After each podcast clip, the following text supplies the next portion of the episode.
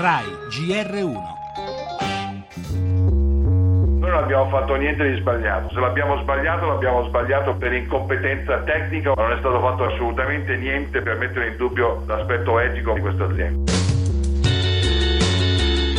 Sergio Marchionne molto arrabbiato, quello che replica immediatamente alle accuse dell'EPA. L'Agenzia americana per la protezione ambientale ha messo sotto accusa FCA per aver violato le regole sulle emissioni. This is a clear and serious violation of the Clean Air Act. Fiat Chrysler are violating emission standards and more than 100,000 diesel vehicles. La notizia fa perdere immediatamente al titolo Fiat Chrysler il 14% del suo valore. Non è facilissimo capire dove sta la verità. Forse c'è una questione di un passaggio di amministrazione negli Stati Uniti. L'agenzia che si è scritto questo documento accusatorio è ancora quella presieduta dalla persona nominata dal Presidente Obama, con Trump eh, probabilmente avrà un atteggiamento meno severo verso le imprese. Noi andremo a risolvere il problema con la nuova amministrazione e cercare di analizzare il tutto con una serie di persone completamente diverse. Non voglio dare colpa a nessuno, non voglio imputare che ci sia stato motivi ulteriori per fare questa manovra qua, trovo la tempistica una cosa veramente strana.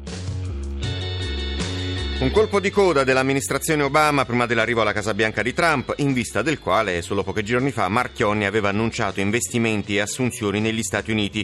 Non lo dice esplicitamente l'amministratore delegato di Fiat Chrysler, ma sente qualcosa di anomalo in questo nuovo possibile scandalo Dieselgate. Dopo il colosso Volkswagen, ora è la casa automobilistica italo-americana a dover fronteggiare la pesante accusa a un software in alcuni modelli per falsare i dati sulle emissioni inquinanti. Errore forse, ma non malafede fede la difesa di Marchionne, vicenda ancora da chiarire secondo l'economista Fabiano Schivardi. Il rischio è di una multa salata, più di 4 miliardi e mezzo di dollari, e soprattutto di offuscare l'immagine di un'azienda vecchia gloria italiana, ora internazionale, in perenne ascesa da oltre due anni alla conquista degli States.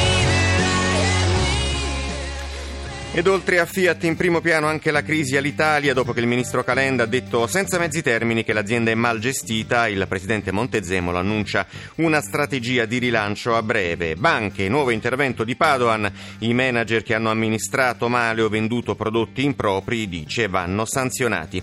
La politica a 5 Stelle, dopo il caso dell'Europarlamento, entra nel mirino della base del movimento. Davide Casaleggio, esteri, nuove tensioni in Libia, tentativo di golpe contro il governo Serraj alla GR1 parla l'ambasciatore italiano a Tripoli e ancora i nuovi livelli di assistenza del Servizio Sanitario Nazionale, tra le novità l'inclusione di prestazioni di genetica e patologie oncologiche. Musica Teresa canta Pino, il tributo di Teresa Desio a Pino Daniele nell'album che esce oggi, poi lo sport Coppa Italia, passa il Milan.